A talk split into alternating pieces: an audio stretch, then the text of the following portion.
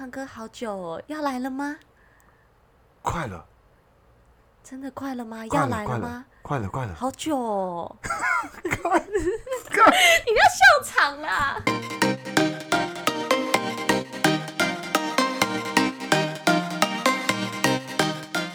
欢迎收听美股神偷大家好，我是爱投资的胖哥。大家好，我是爱投机的俏妞。胖哥，快了，可以再做六到七次。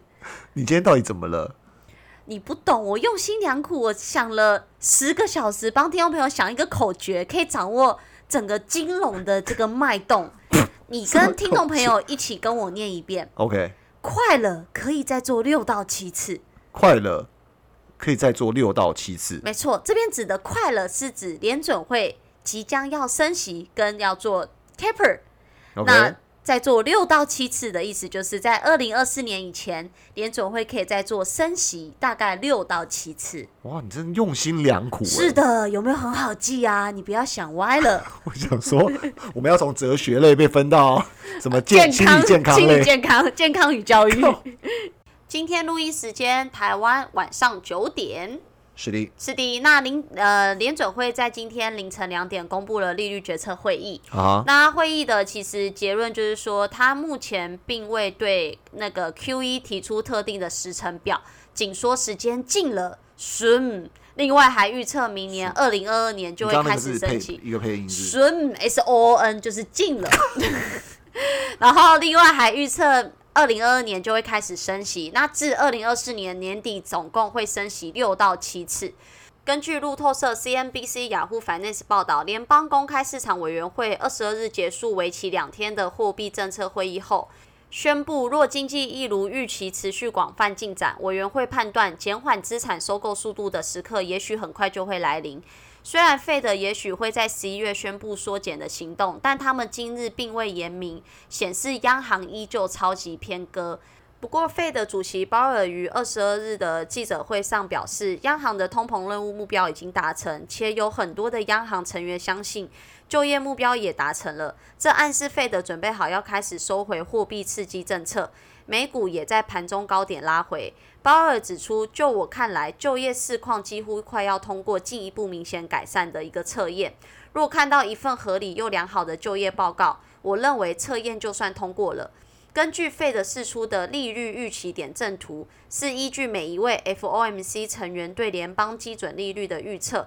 所绘制的点状图。十八名 FOMC 的委员中有九名预测二零二二年即将首次升息，多于六月当时的七名。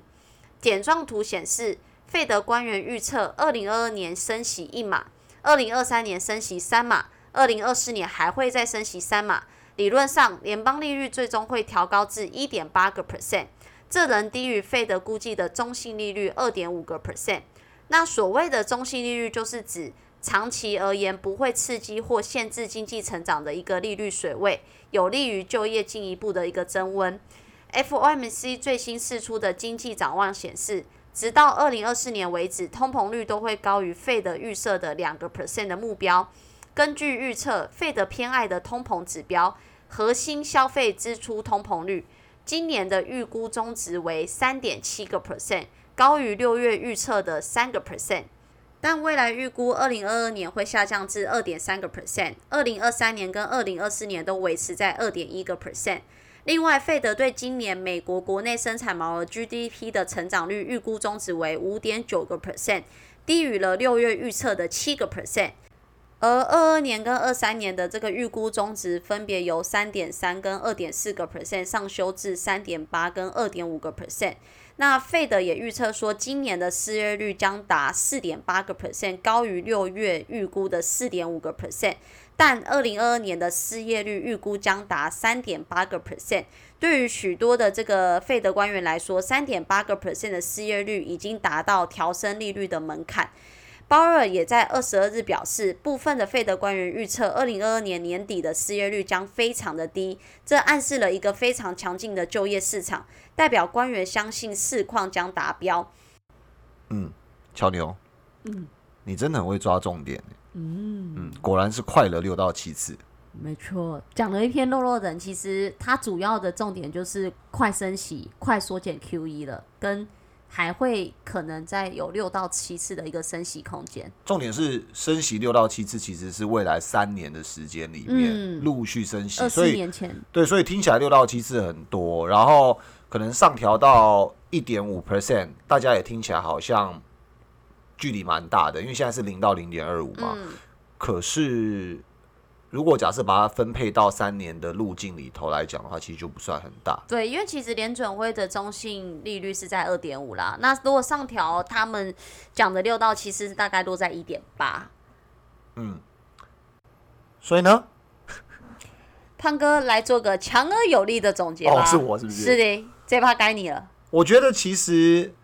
呃，按照这两天那个美股的涨势，全球股市的涨势来说的话，投资者是呈现一片乐观，乐观。。嗯，对，那表示说，针对这个议席会议的结果，可能原本大家是更紧张的，可是实际上来讲，因为早先有人预估说，联总会最快有可能在九月这次议席会议上就执行这个 taper，就是缩减购债的这个动作，所以其实可能因为节庆的效应，或者是因为联总会开会将至，那大家就会开始比较保守以对，那甚至就会呃从股票里面撤回资本，所以其实中秋假期间，其实全球股市有开盘的，大概都无一幸免于难。那甚至台股在中秋假期后的第一天，其实也补跌了两 percent 左右。可是，在联总会凌晨两点开完会之后，其实全球股市又是应声大涨的一个情形来庆贺，所以。所以种种迹象显示，现在市场上的资本其实对于股市的操作是非常厌恶风险事件的。风险事件哪些风险事件？呃，风险事件指的就是呃，比如说重大的一些 event，就是一些嗯议程，比如说像呃刚结束就是凌晨两点联准会的会议，那会议之前其实大家不太确定，就是它的 taper 会不会被执行，或者是说它它会发出一个什么样的一个利率前瞻，那接下来可能会面临的一些风险事件，又有比如像呃参众议院要商讨美国的国债，很多专家认为这是比恒恒大更大的一个问题，因为美国公债呃多达二十八兆左右的美金啊，相较 这个三千亿的恒大其实是更大一个规模，所以能不能够顺利在国会关门之前就有一个答案？那又在参众议院能不能够拿到绝对多数，让这个债务上限提高，或者是其他的解决方案出来？这个就是所谓风险事件。那再来的话，其实接下来进入呃第三季的财报要公布了，对，所以我们也从一些股票观察到，譬如像呃中秋期间整体大盘表现震荡的过程中，还是有一些股票它逆势大涨的。可是这些逆势大涨股票，举凡像 Uber，它公布了一个很好的财测数字，就是预期未来的预期接下来财报可能会落点非常漂亮，就是因为 Uber 之前花很多钱在广告费，我们之前呃开录的前几集就有提到嘛。那他们的这个董事会一直有承诺要进入这个净获利的一个状态，那可能在这一季有有可能会首次兑现，所以他发了一个这样利率前瞻之后，激励股价单天上涨百分之十一左右，那累积涨幅的话，两天就达到了接近百分之十五，所以相较于弱弱的大盘，其实是很强的。又或者是说，呃，之前 Bill Gates 有投资的这个 QuantumScape，就是呃 QS 对代号。它的那个呃这个电池制造商，哦，虽然它在比较早期的这个研发研发期，然后也没有任何的商业订单，可是为什么它会大涨的原因，是因为据传呃有前十大的这个汽车制造商跟它进行了一个这个签约啊，作为这个这个电池交付的一个伙伴，所以市场厌恶风险的情形下，只要谁有利多，资金就往就往那边跑。对往那边跑。今天录音时间九月二十八，先祝全天下的教师 教师节快乐。很奇怪的断点，对，很奇哦。怪断点哦。刚刚胖哥才讲完那个 QS，没有啦，因为上个礼拜四二十三号是我们那个录的前面十分钟录的这一集，可是因为上个礼拜二我们是逢到中秋节，所以我跟胖哥就没有见面，所以我们就很久没有上架了。谢谢很多听众朋友的关心，他想说我们怎么不见了，好对窝心哦。对，对那。呃，上礼拜四我们没有录完，所以我们就今天继续跟听众朋友那个分享一下我们想要聊的议题。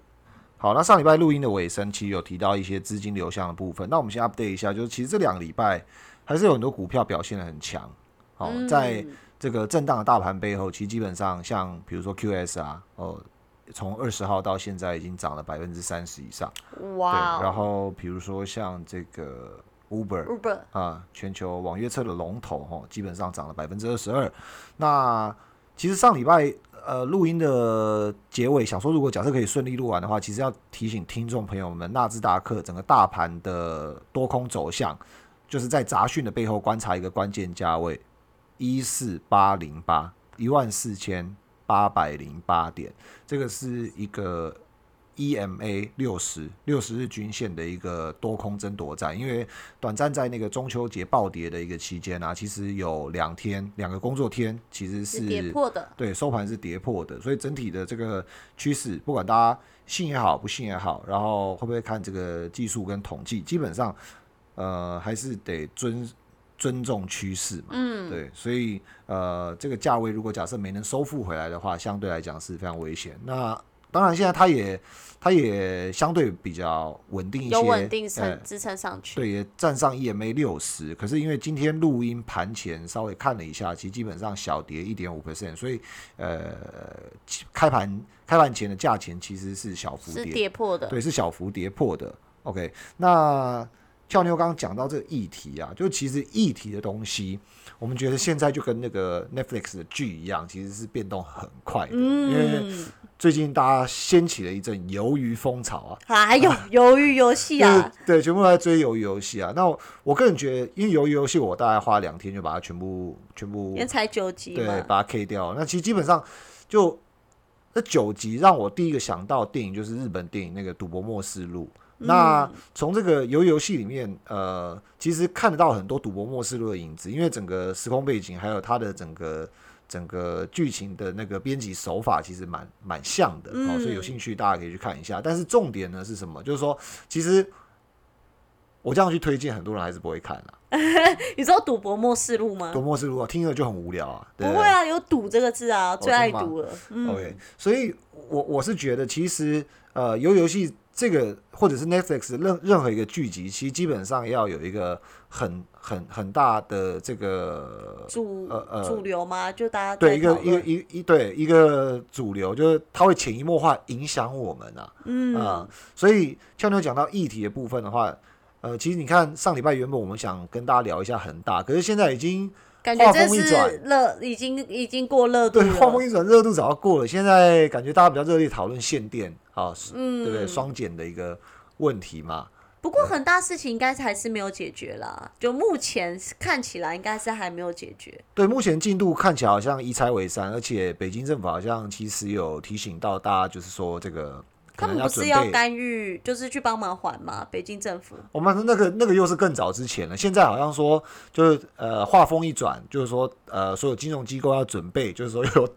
有这个有这个倒下的一个风险。哦，就他不管了，有。啊，众说纷纭啊。但我觉得大家不用太追，原因是什么呢？就是说，因为其实中秋期间，呃，联总会固然它跌是有是有这个背后这个很大的议题在在纷扰，当当然也可以顺势就把这个这个呃话题直接全部推到恒大的身上嘛，就是股市跌都是很大害的。对对对。可是其实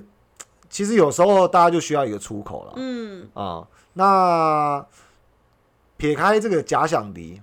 哦，纵使大家觉得是真的敌人，可是我觉得很重要的是，呃，不妨大家可以关注一下，其实美国本身也还是有上次我们提到的一些风险事件，债务上限问题、taper 问题、升对息的议题。对，然后，其实我我我觉得，其实背后还有一个真正从这一次呃这个限电的部分的话，呃，他更明显的去表现一件事情，就是我们呃前几集我跟俏妞有跟听众朋友们分享到停滞性通货膨胀这个问题。嗯，那停滞性通货膨胀其实本身涵盖的除了这个需求面之外，还有很大一部面是从供给端结构上的改变。那对，那白话讲是什么呢？就我我们开录前，我也问俏妞，嗯，家里的家事都是谁在做？我说我爸。对，就是包含呃呃，爸呃令尊是什么？倒垃圾、另到了是洗衣服、洗衣服、洗碗，洗碗。有包煮菜吗？没有煮菜，没有煮没菜，有煮菜，哇，真的新好男人呢，还真的啊没有旧好男人，因为全家只有他一个男生，他生了三个女生，哇对，所以他住在女人国里面。哇，你你你父亲真的不容易耶，嗯，他住在女人国里面，而且每个都这么吵。哇，真的耶，哇，他跟马西，你可以先喝一口饮料，那边一拿拿回。对啊，那呃，俏妞就思考了一下，就说如果假设父亲这个这个，如果假设罢工的一个情形下，有一天突然跟他讲说，哎，老子不干了，哦，那我我可能家里光垃圾我应该受不了。垃圾两三天倒一次嘛，衣服至少一个礼拜洗一次，洗洗然后不止一次了。洗不止一次，而且四个女生又一定特别爱漂亮，对不对？嗯哦，所以如果假设呃家里的这个免 这样有没有冒犯意思？免费的劳工，没没没没有，反正我我爸应该是不会听到这个东西好啊。OK，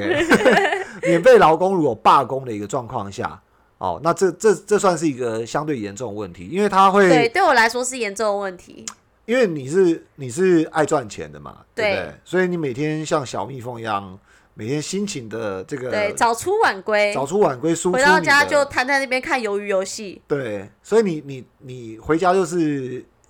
一个一个慵懒，然后出门就是就是漂漂亮亮，就是呃，怎么讲，输出你的劳劳动力了。哦，劳动力，嗯，那家里有一个很重要的一个这个支柱。支柱，是支柱，对。那如果突然断裂的状况下，你就必须要分身乏术。对，嗯，必须要早一点回家倒垃圾，早一点回家洗碗，或者是你的姐妹们可能就是要呃轮流分忧解劳。对，就可能看不太到我了，就没办法跟他们去玩乐了。对对嗯对对对，所以呃，这个跟现在美中之间很恶劣的关系像不像？我们想象一下，就是说，呃，从一九八零年到两千零八年，其实中国呃几乎站站在这个供应链的底层，扮演了一个非常廉价劳动力的一个角色。嗯，所以你看，台湾很多台商啊，跑去设厂啊，是，然后跑去聘聘雇员工啊，对，啊，比如说像富士康啊等等的。嗯，哦，这边聘用非常多员工，可是现在这个限电这个表面的议题背后啊，我们觉得它就有点类似像中国这个劳动力的角色，嗯。我不干了，嗯，对？啊，那我国内都不够了，对，那我我又限电的一个情况下，我我相对工厂的开工时间缩短，嗯。啊，嗯，国内的这些供给都不够的一个情况下，生我产力不够，我生产力不够，嗯，呃，either 我就是面临这个出口涨价对，啊，或者是我可能就减少出口，让嗯。这个出口端的产能下降。那当然，嗯。美国本身还有自己的这个，上次我们应该有，我们应该有提到这个东西，就是美国那个失业补助金，嗯，相比于这个加薪幅度，是非常多的，对，相比于加嗯薪幅度来讲的话，可能还不令大家有心动到马上出去工作，工作，对，对不对？所以嗯。美国其实面临到一个伸头一刀、缩头一刀。嗯，按照通膨角度来讲，它应该稍微去调整利率来压抑这个过热的一个状况。但是按照这个大家都还没有完全的回复这个劳动力供给的一个情况下，如果慢慢的，对它又它又不能太快对，啊，所以呃这个 很难解决嘛。嗯，对，所以呃，这个议题背后会有非常难解决的问题，所以我们也不认为联准会会太快速的去做动作，除非，通膨导致更严重的问题。所以，呃，这些东西全部都会反映在资本市场，就是股价上。嗯，所以，呃，一四八零八，一四八零八，大家要听这个摩斯密码，对这个是一个跌破，我们就可能要小心一些啦。可是整体上来说，其实我们还是乐观看待这个市场，也不要因为恒大这件事而觉得全部都是恒大害的，因为其实美国本身自己存在着蛮多的一个议议题，会去影响到整个股市的表现。对。嗯，那么，呃，在操作的时候，呃，投资朋友们可以其实分成呃长短线来互相搭配。比如说像呃最近有一些美国小型股，嗯，动得蛮快的，嗯，啊、尤其是在呃如果假设相对大盘的表现，比如说中秋那一周大盘是下跌的，可是有很多报喜啊、的公司，它都表现非常好。是，那中秋的下一周，股市明显开始在收复这些失土的嗯过程中，这些强势的中小型公司，它表现仍然很强势啊，嗯。表示说，第一个，它的整个市值规模，资金比较炒得动，因为这个背后运作逻辑还是必须要靠着有边际效益的资金嗯，能够推动它嘛。简是，简单来讲，好几兆的苹果，嗯，你 其实推不太动啊，很难推动。推啊啊，如果说只有几千万市值的公司、小公司，其实一些资金就推得动了。对，小孩推大牛嘛，嗯，对不对？嗯嗯，很难推得动嘛，嗯对啊。那反过来，就大人推小狗、嗯，小蚂蚁，小蚂蚁，就比较推得动了。嗯。所以，呃，中小型如果假设有比较好前瞻性的啊，然后大家可以搭配着这个价量分析，没错，想要更了解那个价量分析的听众朋友们，我们在我们的 EP 三十五有做九种价量分析的介绍，可以去听一下。对，那现在我觉得在目前那个纳斯达克大盘的那个关键点位 MA 六十的均线 EMA 六 EMA 六十一四八零八这个线很重要，对。天堂跟地狱的差别，对，只要跌破了，你就直接到地狱去了。现在在大概在都都在天堂对，，现在还在天堂边缘啦。对，虽然盘前可能有小跌，不知道会不会到地狱去，可是目前看起来的话，如果守在一四八零八的话，其实就我们认为说整体的大盘还是算乐观的。那其实像去年 COVID nineteen 的时候，呃，当时其实纳斯达克的一个大盘的点位大概在九一四六左右。那当时因为一个疫情的事情，让它整个贯穿了季线、年线，一直直落到六六三一，就是直直落二十七点五个 percent。而且它不是从九六三一跌的，九六三一已经是从高点跌到季线，呃，是没错，就是这这条天堂地狱的这个这个交界处，对对交界处，啊，很对。没错没错，因为九六三一其实不是当时的九一四六，不是纳斯达克当时的最高点，是当时的季线的点位。其实从从那时候呃高点跌下来，跌到这个九这个纵贯线已经跌跌几趴了？其实当时大概从高点九八三八到我们刚刚讲的关键的那个季线九一四六，大概已经跌了七个 percent 了。蛮好，对，所以听起来不是很多。对，现在不是很多，可是其实这就有发出个讯号，就是它已经跌到季线，可是再从季线再往下继续贯穿到地狱的时候，就再跌二十七点五个 percent。哦，对，所以这个的差别就在于说，如果说今天你在关注所有的消息面，然后去没有去看到这边给你的警讯，其实你这个跌幅再往下没有及时做停损，其实蛮可怕的，因为等于是七趴跟总共一大段从九八三八到六六三一，整个三十四趴的一个跌幅的一个差别。对，那如果说这个纳斯达克大盘假设在当时修正的幅度大概是三成，那更不用说是那种小型股，可能都已经到五六十个 percent。啊，有些可能到九成左右。，对，所以其实整体上来说，我们为什么会觉得说现在的季线一四八零八的这个支撑点是重要？就是说，因为在去年发生完 COVID-19 之后，做无限量 QE 一直在撒钞票。那虽然在往后的大概有六次的时间，其实大概都是碰到季线的点位，可是又短暂叠穿，对，都是有短暂叠穿，但是后来又反弹。嗯，所以以现在目前的一个最新的收盘价来看的这个季线推估的位置，大概在一四八零八。那如果说真的有贯穿这个点位的话，其实在场的在场内的听众朋友可能就要去调整一下的这个持股的一个比重啦。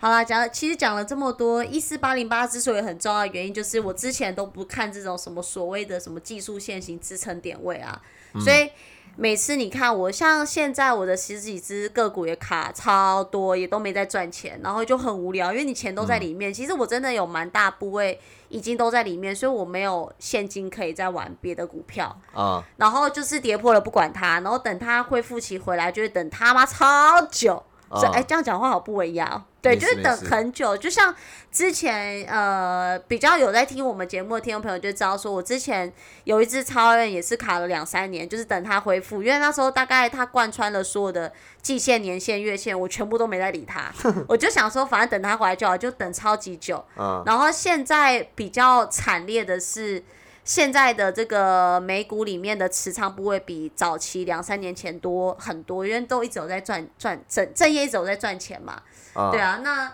现正业本业啊，本业本业、哦对，哦然后所以现在就变得是呃有多余没有多余的资金可以去做其他的操作，所以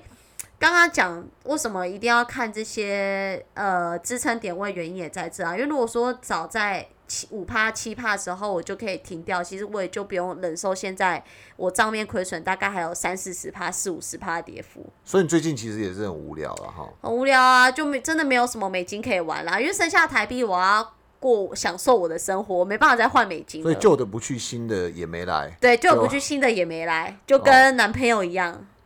呃，男朋友是旧的去，新的也还没来啦。对对对，讲错讲错。哦，那我这这个蛮哀怨的。对啊，对然后那啊，胖哥最近怎么像这个市场你是怎么操作的一个方式？我其实有做一些策略上调整，其实我我也大多是呃 buy and hold 居多，可是我觉得其实今年的市场就太震荡了，尤其是它呃一连串在这个过去 COVID nineteen 的十八个月期间，它在那个这个多头的过程中，其实有六次它都是短暂下穿季线嘛，就像俏妞讲的。那我觉得呃下端季线通常需要两到三个月的震荡期啊，也就是说你反正你呃，假如说你是满手持仓的人，你现在这个高峰面临到这种震荡期之后，你基本上要花两到四个月才可以回到前一个高峰的价值。是如果你是大盘而且还没赚钱，只是回去。你只是回去了，你你嗯你回到投资，就是原本的这个投资投资的这个水平。那也就是说，这两到四个月其实要有一个时间感。就如果假设大家是觉得两到四个月就这样子下了又上，那前提是还要保持这个结构嘛。那如果假设像那个 COVID 的时候走空了，哇，那就真的腥风血雨了。可是如果假设没有走空结构下，其实基本上光是这两到四个月，就像俏妞讲那个，我觉得蛮贴切的，真的很无聊哎、对啊。那你看自己的钱没有长大，我觉得，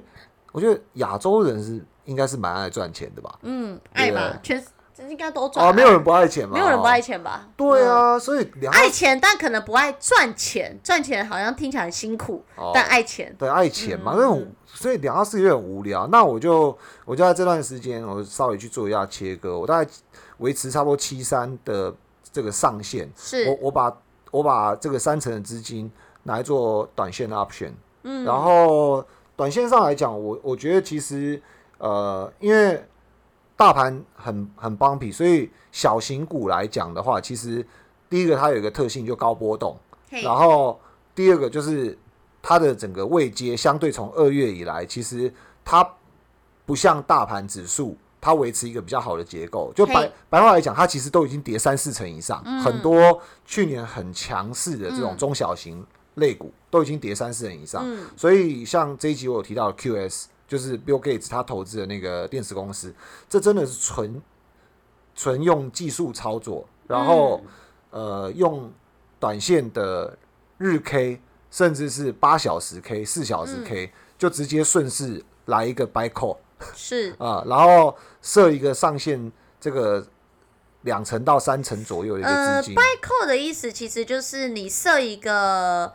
呃上限，就是等于是你是看涨啦。buy call 意思就是你是看大压大就压大赌大，就是看涨它。对对对那对 buy put 就是你压跌赌小的意思吗这个就是危险动作，不要学？OK，啊、基本上，呃，为什么要设一个资金上限？因为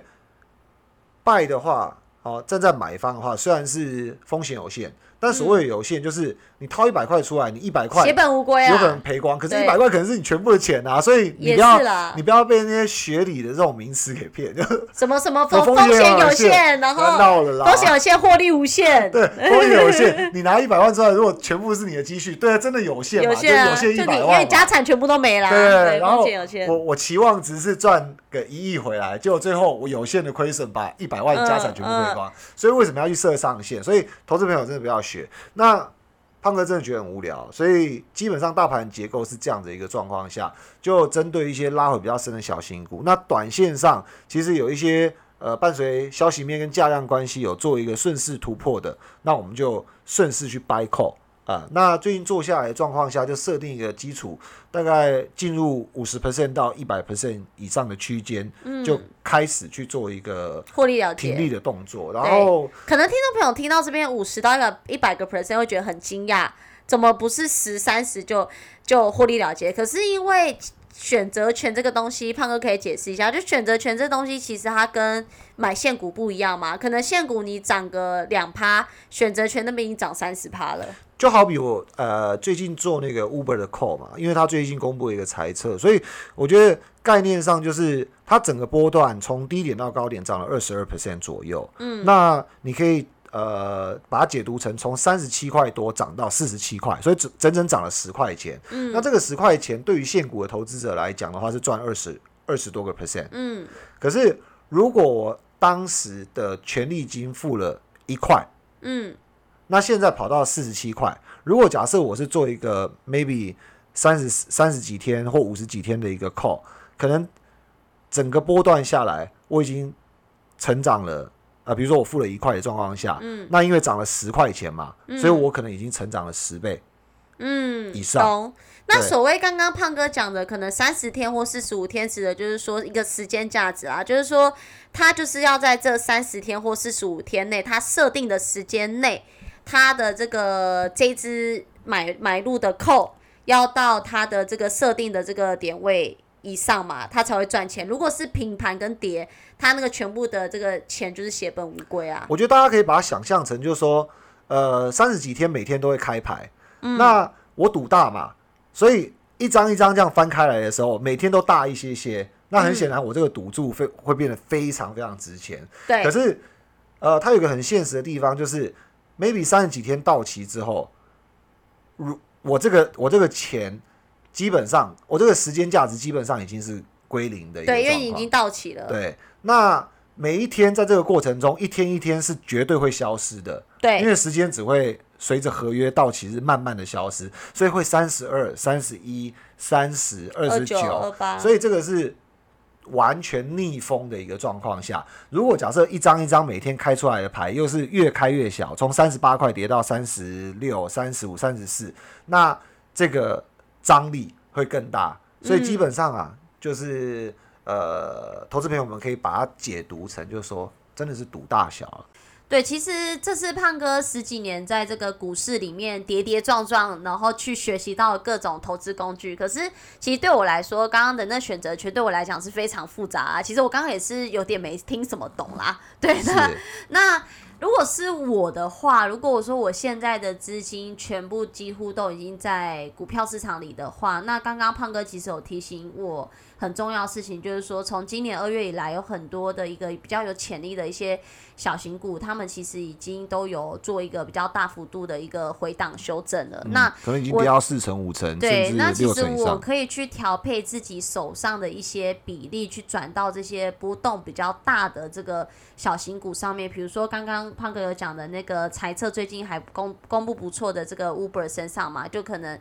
这样两周内就涨算。小了，因因为几百亿市值应该算中型的。或对啊 QS、FCL 这种啦，对 Plug Power 嘛，你手上有那个 Plug Power 对啊，这或 Plug 能源嘛，其实都已经呃，打底，已经已经跌跌很久，而且打底反复打底蛮长一段时间，甚至有些已经开始做突破。对啊，所以我觉得，如果是以我现我自己的一个投资的习惯来说，我只会去买现股，我不会去做其他的一个工具上来讲的话，其实资金的这个调控的配置就更重要。其实我可以把一些现在可能我不想再跟大盘这边耗时间嘛，因为它在这边一直在震荡，其实也没什么表现，其实也很无聊。嗯，对，那我调一些两到三成的比例去这些波动度比较大的这个比较小型股，然后比较有机会的这个上面赚取赚取一些短期的零用钱。其实比起我要再去学习那种选择权什么的，我自己是觉得比较没有那么负担那么大啦。对啊，大家都可以找寻一个比较适合自己的方式啊。然后其实如果假设以波动大，因为刚刚呛有讲到波动大，其实赋予的定义就是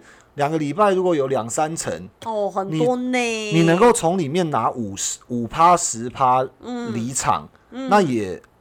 远远好过于大盘纠完结全对完全在纠结一个状况，然后你一直好像仿佛等待一个消息结束之后，又要等待另另一个消息息，对，对没错，对啊，这样等来等去，其实很辛苦，也很无聊啦。啊。对啊，那今天不能跟听众朋友聊太久啦，因为毕竟我们已经六到七次了，有点累了，